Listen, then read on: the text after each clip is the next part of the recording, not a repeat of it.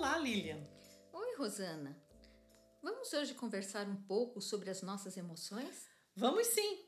Penso que, dentre todas as situações de saúde conhecidas, os problemas emocionais têm cada vez sido mais proeminentes. Sim, os problemas emocionais são considerados fator de risco para o desenvolvimento de várias enfermidades.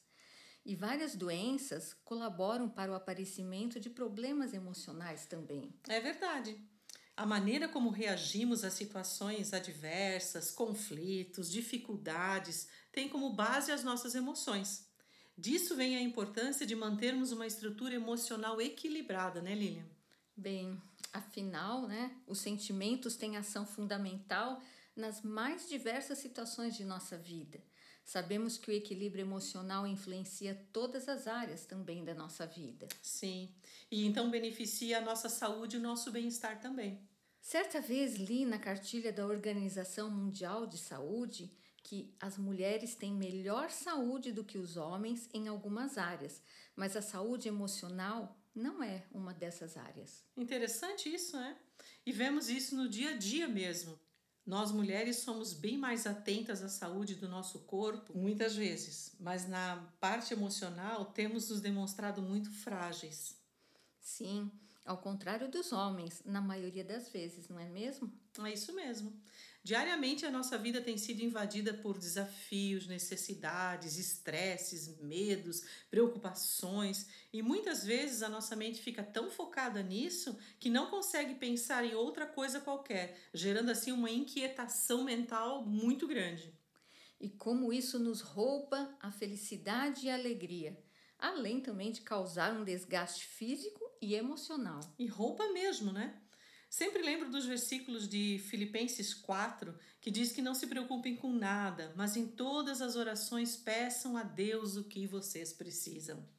Realmente, através da súplica e do louvor, Deus retira a preocupação e a ansiedade do centro da nossa vida. Deus cuida de nós. Cuida mesmo. E a paz de Deus, que ultrapassa todo entendimento, é colocada em nosso coração, nos guarda, nos protege e nos acalma. Que importante apresentar a Deus todos os dias nossos pedidos e nossos motivos de preocupação, não é mesmo? É verdade. E quantas coisas precisamos apresentar e realmente entregar a Deus todos os dias, né, Lilian? É, acho que ser agradecida é tão importante como lemos em 1 Tessalonicenses 5. Ter um coração agradecido é um exercício diário, é um constante treinamento e crescimento. Uhum. A gratidão é um caminho para uma vida melhor. O coração agradecido é humilde, já o coração ingrato é cobrador e sempre encontra alguma razão para reclamar da vida e das outras pessoas. É. Tem uma frase de Vinícius Torres bem bacana. Ela diz assim: Pessoas ansiosas não agradecem, pois estão obcecadas pelo que lhes provoca a ansiedade. Mas, se você descansar na misericórdia divina, poderá agradecer por tudo o que ele faz, o que ele deixa de fazer ou o que ele permite que se faça. Você será capaz de agradecer a Deus tanto nas boas situações como nas situações ruins. Bela frase essa. Quanto mais agradecemos a Deus, mais Ele faz em nossa vida. Dar graças pode ser algo poderoso na nossa vida. Precisamos criar esse hábito de afirmar nossa confiança em Deus e de agradecê-lo por todas as coisas. E voltando um pouco sobre as emoções, sabe que, vez ou outra, as emoções podem ser uma cilada para todos nós. Muitas vezes elas estão à flor da pele, já em outros momentos, nos guardamos e negamos as emoções incômodas, fingindo que elas não nos perturbam e até mesmo esperando que elas possam ir embora rapidamente para nos sentirmos melhor. E ainda assim, essas emoções tanto nos incomodam quanto incomodam também os que estão à nossa volta, né? É. Aprender a expressar as emoções de forma que honre a Deus requer crescer em domínio próprio. Ah, pois é. E o domínio próprio é um fruto do Espírito Santo. É aquele que coloca o nosso eu debaixo do controle do Espírito Santo, permitindo que Deus trabalhe, nos ensinando, convencendo, corrigindo, treinando para nos conformar à imagem de Cristo. É, nossas emoções podem variar rapidamente conforme os acontecimentos que vamos vivenciando durante o dia. É. E a emoção e a razão têm dimensões muitas vezes contrárias, né? E algumas pessoas vivem e se deixam guiar mais intensamente pela vida emocional do que pela razão. E às vezes acontece o contrário também. Mas o equilíbrio deve ser buscado também nessa área, uma vez que, assim como a razão, as emoções também têm funções importantes. A tristeza, por exemplo, ela serve para que possamos expressar perda, seja ela real ou até mesmo imaginária. Uhum. Por exemplo, o medo pode nos advertir de uma ameaça ou de um sofrimento que vamos é, ainda ter. A compaixão nos leva em direção ao outro, né, na intenção de auxiliar eles em uma necessidade. A vergonha nos lembra que cometemos uma transgressão. E o que ocorre muitas vezes é que as emoções, por sua característica assim de intensidade e expressividade, dirigem a vida humana, indo muito além das funções para as quais elas foram criadas. Sim. E percebemos que ao sentir um medo excessivo ou uma vergonha que não leva a uma mudança ou uma tristeza persistente, por exemplo, nós ficamos focadas muito mais na emoção do que naquilo que ela nos mostra que precisa ser solucionado, né? E assim, as emoções excessivas acabam nos paralisando ou podem até mesmo nos levar a ter ações não muito adequadas. Uhum. E se estamos sobre emoções intensas, a capacidade de pensar com clareza fica bem diminuída. E daí não conseguimos ver uma solução para o que estamos vivendo. Não percebemos com nitidez os fatos. E uma questão importante a se pensar é que devemos controlar nossos sentimentos, ou melhor, submetê-los à vontade de Deus, não é? Pois é, o controle dos sentimentos pode significar tentar dominá-los ou apenas não darmos importância ao que se passa em nossas emoções, como se elas não existissem, e daí não fazemos nada a respeito disso. Na submissão, reconhecemos o que sentimos, mas escolhemos fazer o que o Senhor nos propõe segundo a Sua palavra. Várias passagens bíblicas, né, Lilian, nos exortam a viver segundo o padrão de Deus e não pautados só nos nossos sentimentos. Emoções muito intensas fazem com que nós enxerguemos as pessoas, as circunstâncias, através de lentes assim desfocadas, não é mesmo? É sim, Lilian.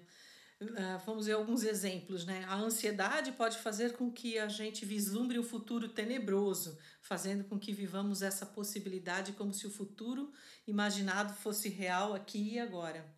A ansiedade é como trazer o futuro para o presente. É. Outro exemplo é o ressentimento, que pode fazer com que percebamos a pessoa que nos feriu como sendo sempre uma pessoa má, sem possibilidade de arrependimento ou mudança. Daí, sempre que olhamos ou pensamos na pessoa que nos magoou, o fato que causou o ressentimento e as emoções associadas a ele vêm à memória como se estivessem ocorrendo ali no presente, né? Pois é, e o ressentimento é um dos sentimentos que carregam o passado para o presente. E que difícil é reviver esse sentimento novamente, não é mesmo, Rosana? Ah, é sim. Outro exemplo é a inveja, que pode fazer com que vejamos o outro como alguém que tem recebido apenas bênçãos ou privilégios, nunca vivendo dificuldades. E assim podemos desejar ser ou viver como aquela pessoa, não considerando também as dificuldades que ele ou ela provavelmente tem passado. Uhum. Um outro exemplo ainda seria o desânimo, né? Que tenta ampliar as dificuldades encontradas no caminho, tudo fica mais difícil, mais penoso, mais demorado, menos colorido. É como se as circunstâncias passassem sobre as costas de quem está desanimado, sem haver possibilidade de pedir ajuda, pois até para isso pode lhe faltar ânimo. As horas e os dias passam lentamente, tendo uma distorção do tempo até. Com esses exemplos, nós podemos perceber como as emoções fazem uma distorção da realidade pois, sob efeito de sentimentos, o ser humano percebe o mundo através de uma visão irreal, sempre levando a confirmar o que está sentindo, gerando assim um ciclo vicioso. Uhum. E que importante é mantermos nossas emoções debaixo do controle do Espírito Santo, concorda, Lilian? Concordo sim, Rosana. Isso faz toda a diferença. Uhum.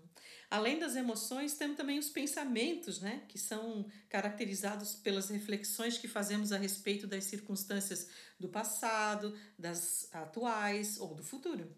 Os pensamentos e emoções se interrelacionam, têm uma influência diretamente um sobre o outro. Uhum. Sim, por exemplo, se pensamos que provavelmente iremos ter uma agradável surpresa no final do dia, nós nos sentimos animados, contentes. Mas se imaginamos que algo ruim vai acontecer, ficamos apreensivas. Se estamos tristes, nossos pensamentos tendem a ser ruins, vendo as coisas de uma maneira negativa. Isso também me faz lembrar do versículo de Colossenses 3:2 que diz assim: "Pensem nas coisas lá do alto e não nas que são aqui da terra". Ah, assim deve ser o nosso pensamento, né? Voltado para o que é eterno, para as coisas do céu, vivendo pela fé e pela esperança.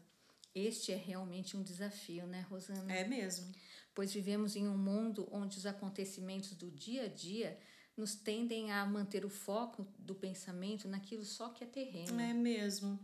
E para vivermos focados lá no que é do alto, no eterno, precisamos esvaziar a nossa mente do que é desnecessário e enchê-la com o essencial. E o essencial está escrito na palavra de Deus, né? Uma vida de oração, de leitura da Bíblia, ter comunhão com o Espírito Santo, tudo isso nos levará progressivamente a alcançar um pensamento voltado para o alto. Vai sim. E viver com o pensamento focado na eternidade, nos interesses e planos de Deus para nós é um exercício diário, mas certamente trará paz, pois estamos vivendo pela fé.